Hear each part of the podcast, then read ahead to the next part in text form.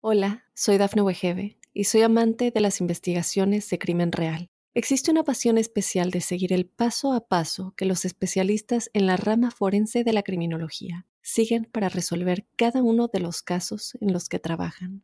Si tú, como yo, eres una de las personas que encuentran fascinante escuchar este tipo de investigaciones, te invito a escuchar el podcast Trazos Criminales con la experta en perfilación criminal, Laura Quiñones Orquiza en tu plataforma de audio favorita.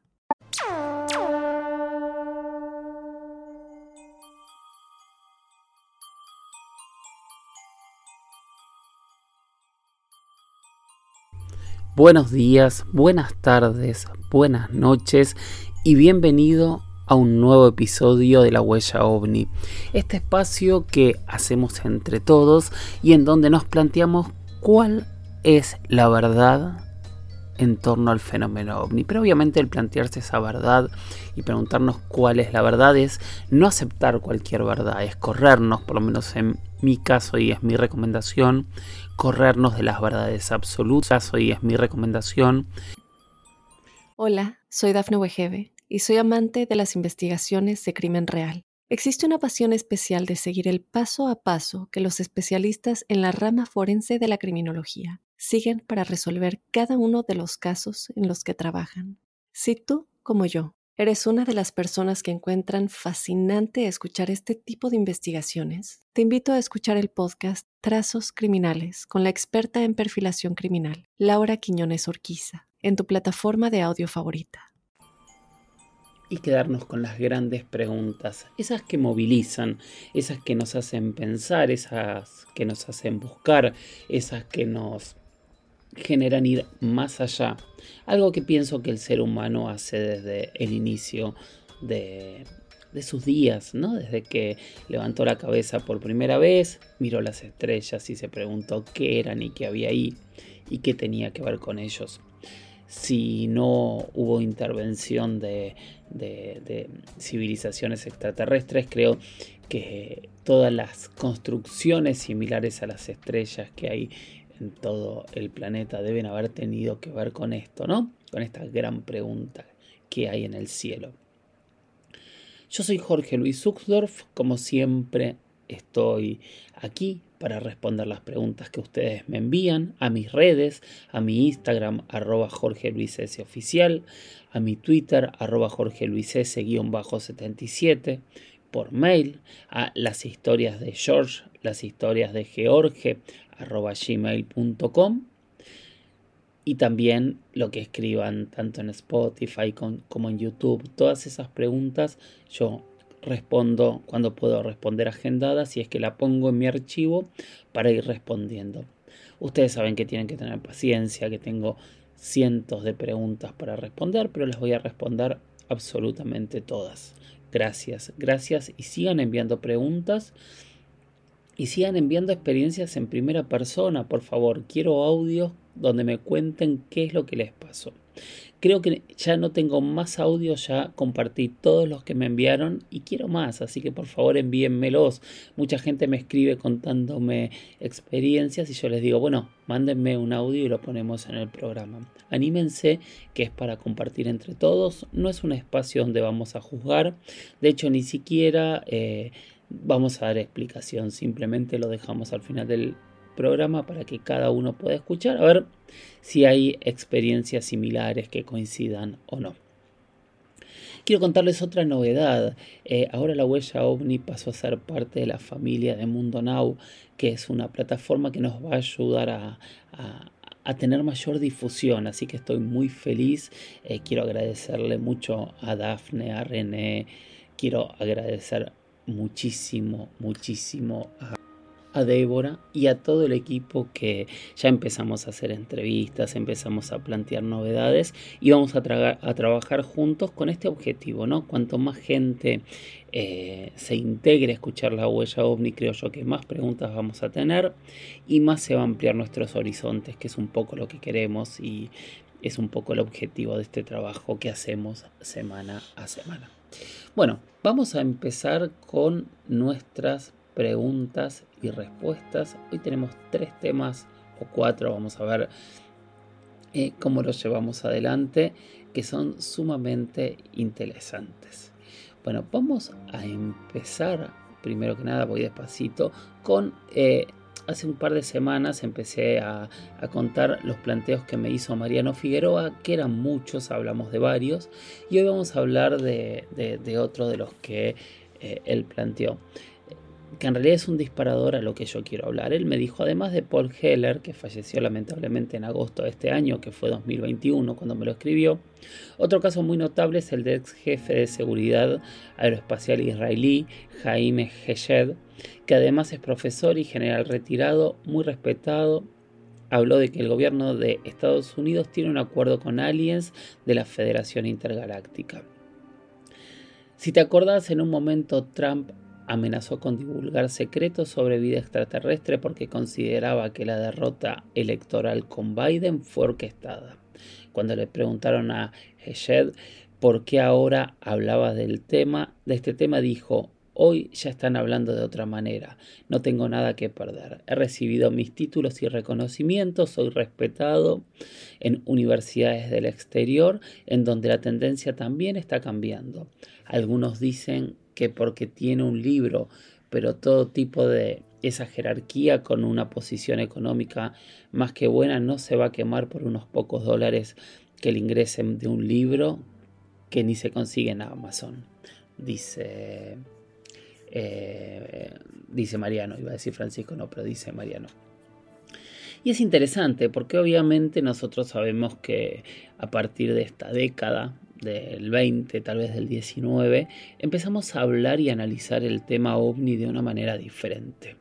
Hay gente muy importante, como lo que estábamos diciendo, Heshet sin dudas, eh, Aviloev, Luelizondo, eh, hay muchísimas personas que tienen más por perder que por ganar hablando públicamente del tema ovni. Y hoy estas personas están cambiando la percepción. Hoy ya no es un tema que, sea tan tomado a la chacota, a la burla como años o décadas atrás. Hoy, hoy se escucha de otra manera e incluso los escépticos están cambiando su modo de enfrentarse al tema. A ver, no quiero criticar a los escépticos, yo creo que la mirada escéptica es fundamental a la hora de investigar este tipo de temáticas. De hecho, eh, gran parte de mis puntos muchas veces terminan siendo más, más escépticos, pero también entiendo que hay una enorme cantidad de escépticos que directamente se burlan del tema y yo creo que no suman, ¿no? Yo creo que ellos son tan eh, generadores de estas falsas verdades absolutas como quienes afirman que todo, todo es absolutamente cierto. Bueno, pero esta piedra, este camino, esta puerta, quise decir, perdón, se abrió hace muchos años y se abrió con gente eh, muy valiente, creo yo, como es el caso de Paul Heller, que es de quien vamos a hablar un poquito hoy eh, como disparador de lo que decía Mariano. Paul Heller fue un ministro, un político canadiense realmente muy, muy destacado. Eh, fue parte de varios gobiernos de, de, Canadá y en los puntos más importantes que se pueden destacar, que en su momento fue electo como el congresista más joven de toda la historia de Canadá, que esto fue en 1958, y poco tiempo después fue designado muy brevemente como ministro de Defensa, también con esa edad, o sea, eh, realmente eh,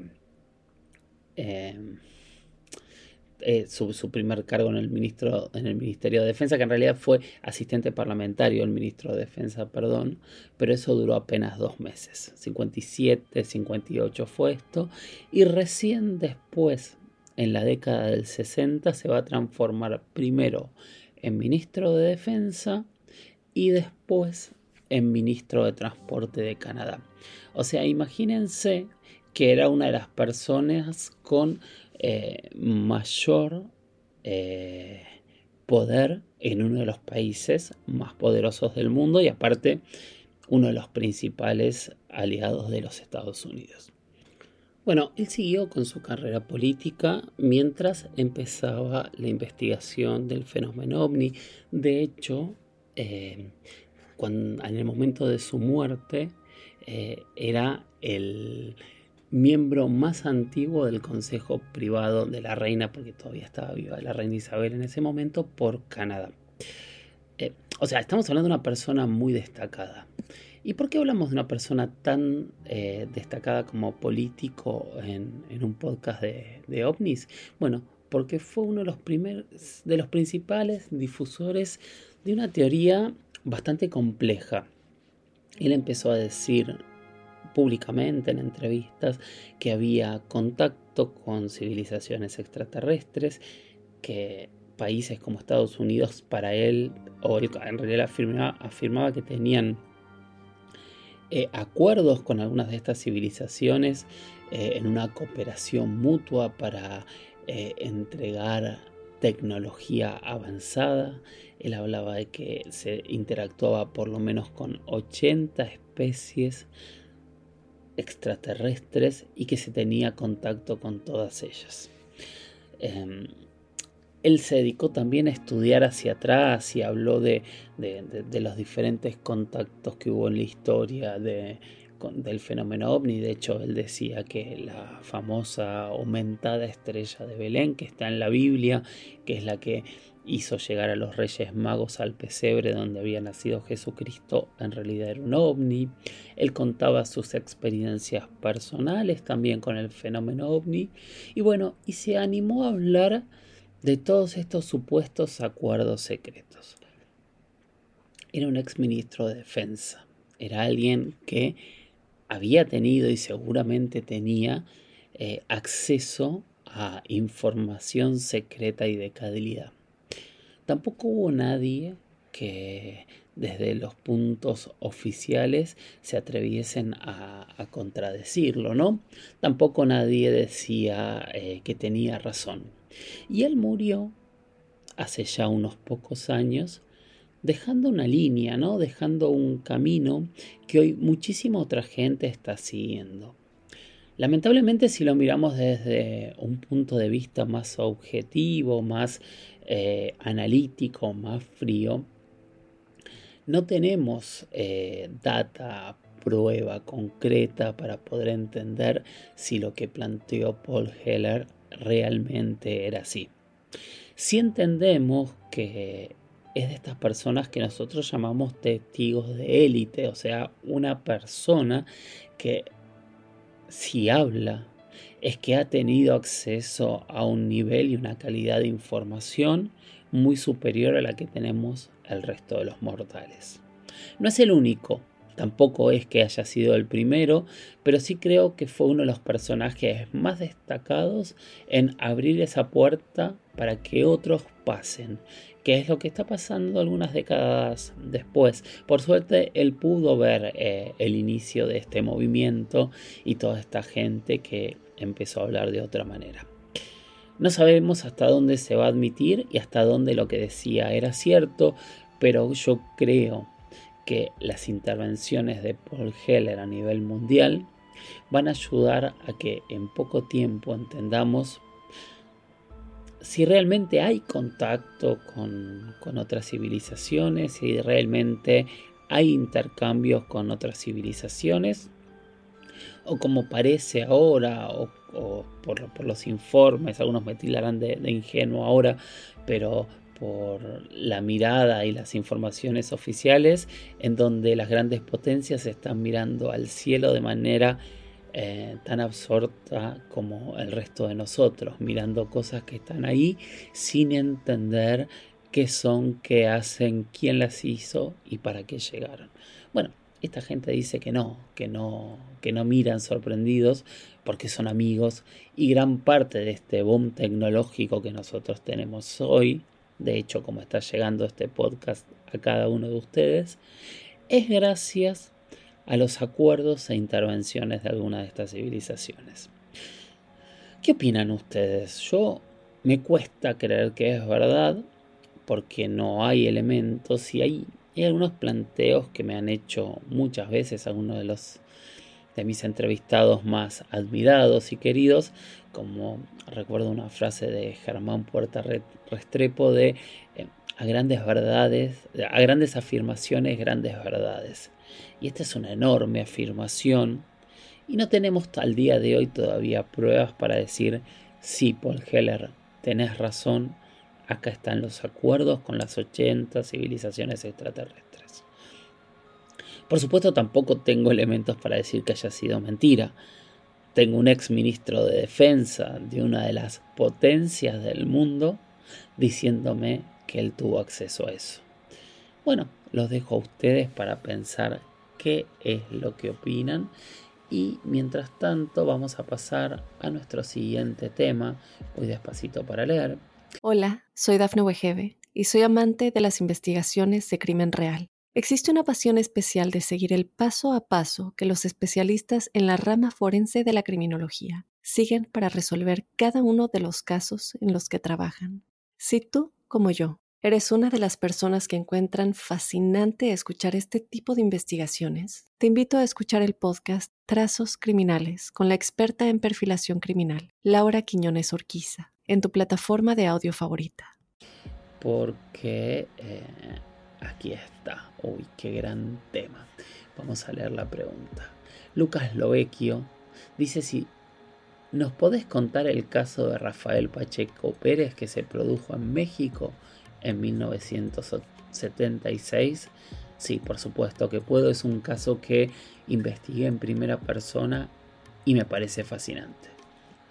Antes de empezar por el caso, les voy a dejar un pequeño audio para escuchar de qué estamos hablando cuando hablamos de Rafael Pacheco Pérez.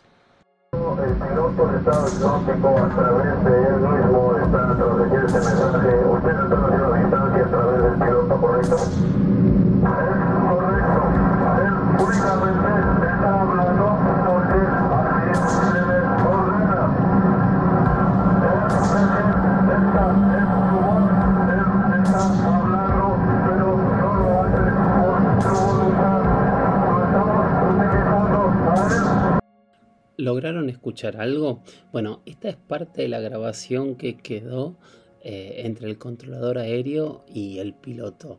Eh, es muy raro. Presten atención, vamos a poner un poquito más y después vamos a hablar de qué se trata esto.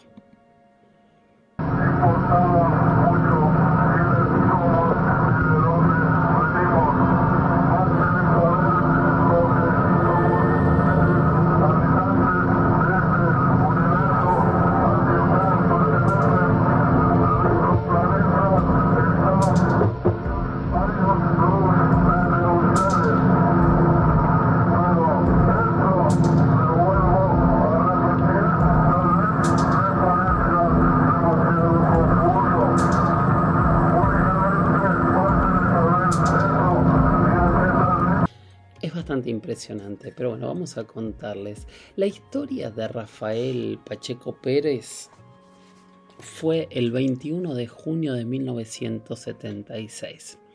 Él era un estudiante, un aprendiz de piloto que estaba usando una avioneta pequeña para eh, aprender eh, y, empezar a generar práctica en vuelos.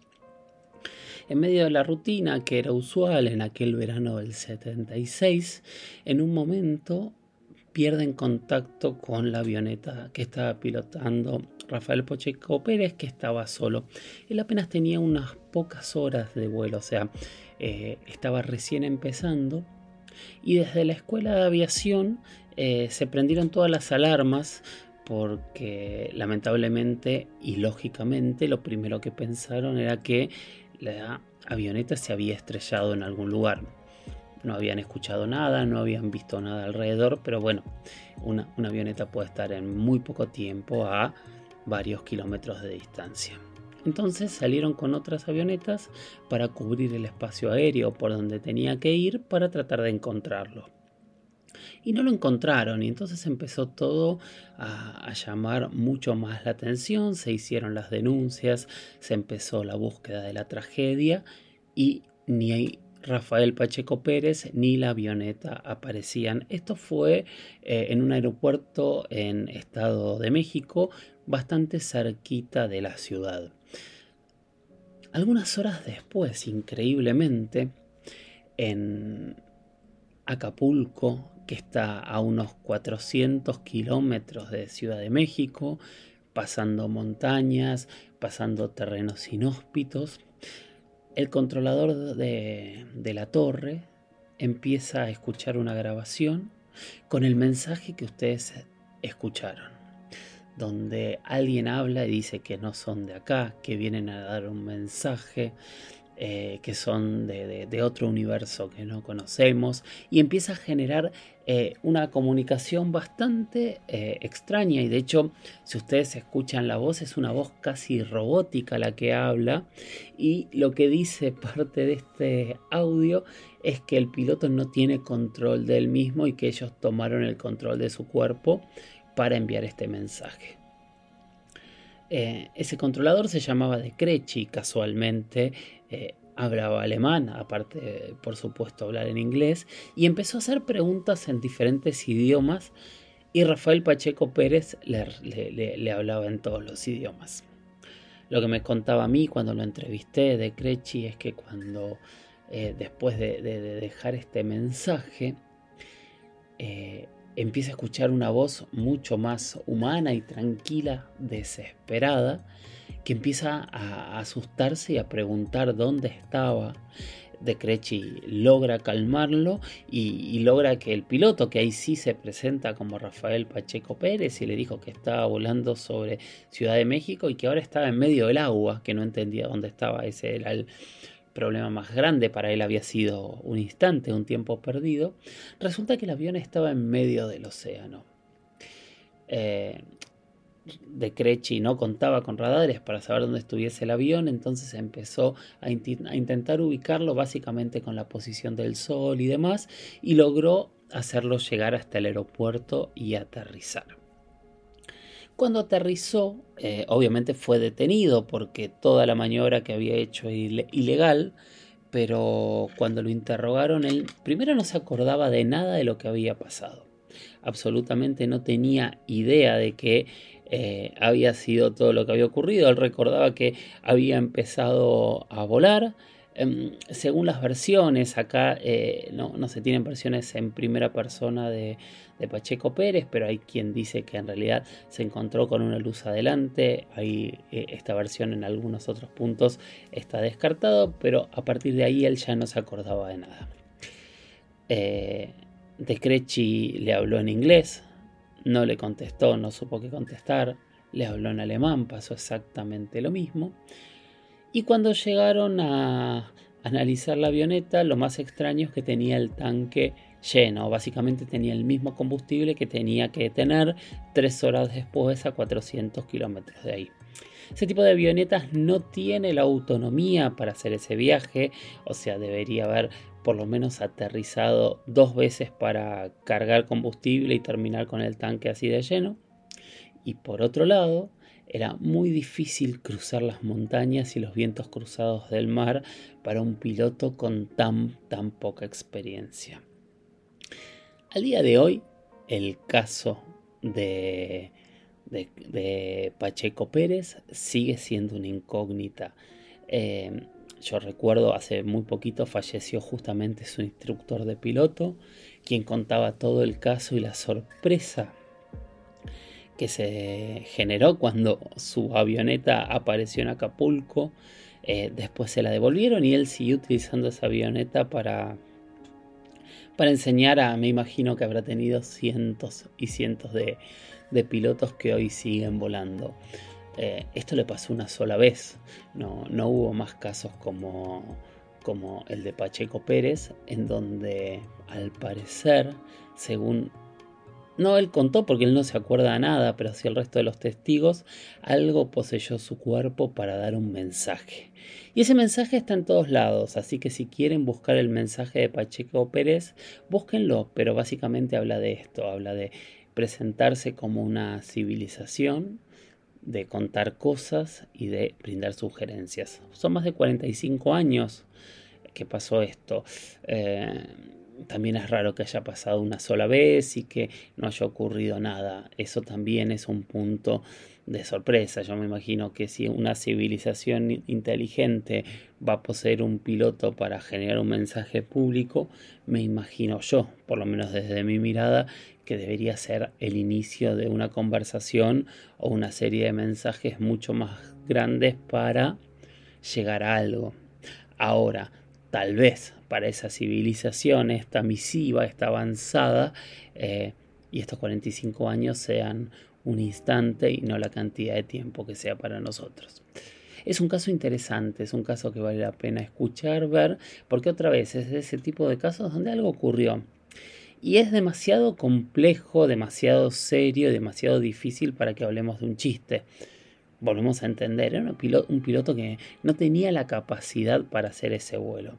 Tendría que haber aterrizado varias veces, tendría que haber un montón de testigos, tendría que haber una una logística gigante alrededor. ¿Y para qué? Para que no hubiese ocurrido nada, porque tampoco es que él se benefició con esta historia. De hecho, se perdió el rastro de, Pacheco Pérez. Yo hablé con varios investigadores, me contaron que lo último que ellos supieron es que ingresó volando al espacio aéreo cubano muchos años después.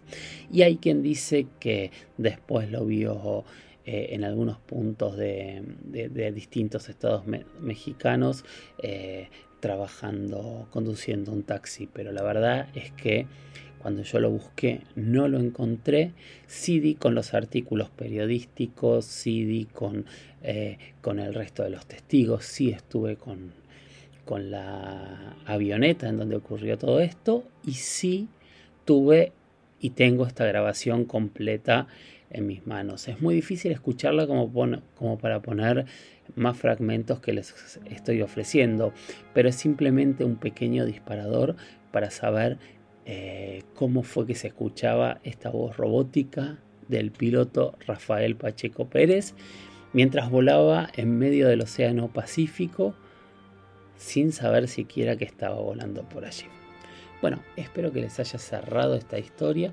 Ya van 25 minutos. Vamos a hacer un último tema un poco rápido que eh, lo preguntó Daniel Ramón.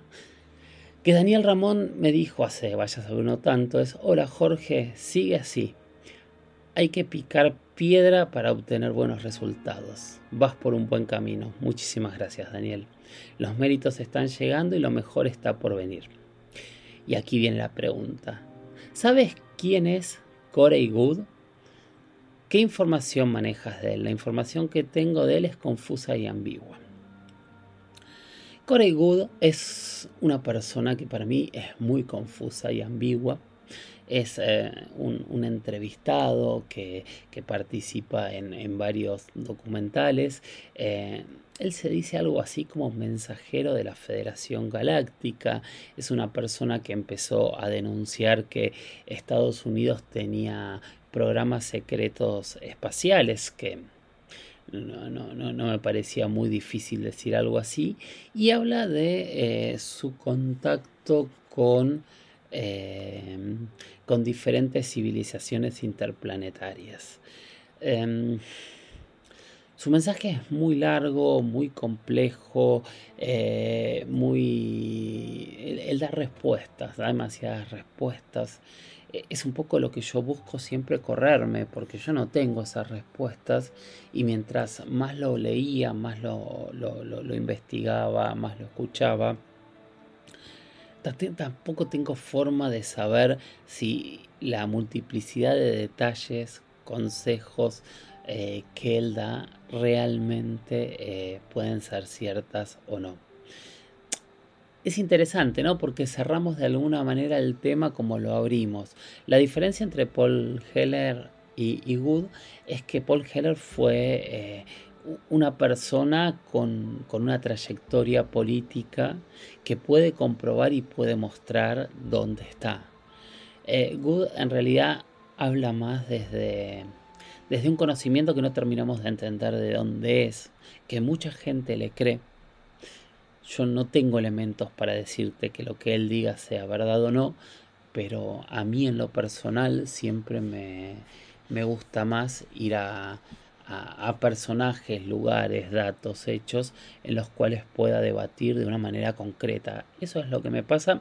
Soy sincero, igual fue interesante, escuché eh, y vi muchísimas entrevistas en estos días para, para poder hablar desde algún punto de vista serio con ustedes, que es siempre lo que trato de hacer, pero qué sé yo. Me pasa esto a mí con este tipo de personajes yo necesito que quien me hable pueda probarme, aunque sea algo de lo que me está diciendo, que es lo que nos pasaba al inicio de este, de este episodio. Cuando nosotros hablamos de Paul Heller, estamos hablando de una persona que sabemos quién es y que hizo. Lo mismo que cuando en el episodio anterior o el otro hablábamos de David Grunge, que es este personaje de este, este personaje que se acaba de jubilar de, de la inteligencia de Estados Unidos. Diciendo básicamente mensajes similares, estamos hablando de alguien que también tuvo acceso a, información y que nosotros podemos comprobar que tuvo ese acceso, cosa que por ejemplo tampoco nos pasa lamentablemente con Bob Lazar, donde al día de hoy no se ha podido comprobar que todo lo que diga sea cierto porque ni siquiera se ha podido comprobar si ha estudiado, si logró estudiar donde estudió o realmente lo borraron como él denuncia. Entonces, como siempre digo, yo escucho y propongo escuchar todo, eh, pero yo me corro la gente que me da demasiadas verdades con demasiadas exactitudes sin las pruebas que sustenten esa verdad con esas exactitudes, tanto a favor como en contra. O sea, me pasa desde los dos puntos de vista. Eh, yo prefiero correrme esas verdades para poder sacar mis propias conclusiones. Sí los escucho y sí recomiendo escucharlos. Es interesante lo que dice, pero yo no tuve forma de discernir si es una gran ficción o si realmente eh, su relato se puede sustentar de alguna manera en algún tipo de, prueba que, lo lleve a, decir todo lo que dice. Porque obviamente a mí me dicen Estados Unidos tiene un programa secreto y siempre ha tenido programas secretos como cualquier país y está bien que así sea. Entonces no me estás haciendo una gran revelación, al menos que si esa revelación es con detalles que después se logran comprobar. Hay quien dice que algunas cosas se han logrado comprobar, a mí me cuesta un poco verlo con, con, tanta, con tanta exactitud, siendo honesto con cada uno de ustedes. Bueno, hasta aquí hemos llegado, ya pasamos la media, la media hora de podcast. Quiero agradecerles como siempre. Les pido que me sigan en mis redes, en donde estén escuchando este podcast, que me escriban, que me sigan enviando preguntas, sugerencias y que me manden experiencias en primera persona. Eso en audios. Envíenme audios contándome qué es lo que quieren que salga y yo voy a ser muy feliz poniéndolo al aire y compartiéndolo con todos ustedes. Gracias a Mundo Now también por, por esta nueva aventura a la que nos sumamos. Ojalá empecemos a sumar mucha más gente, muchas más miradas. Eh, empecemos a, a seguir haciendo que nuestra comunidad crezca, se amplíe y se diversifique. Y mientras tanto, lo que propongo siempre, sigamos capacitándonos, sigamos mirando las estrellas, tomémonos tiempos para despegar la cara del celular y mirar lo que ocurre en nuestros cielos, sigámonos haciendo preguntas y buscando cómo responderlas y no conformándonos con la primera respuesta, por más que nos guste, busquemos argumentos, busquemos elementos para descartar o confirmar lo que nosotros pensamos. Gracias por estar ahí Miles de gracias por estar acompañándome. Y como siempre les digo, nos escuchamos en el próximo episodio de este espacio que es de ustedes y que cada día es más y más de ustedes. Gracias por estar ahí. Esto es La Huella OVNI y yo soy Jorge Luis Uxdorf. Chau, chau.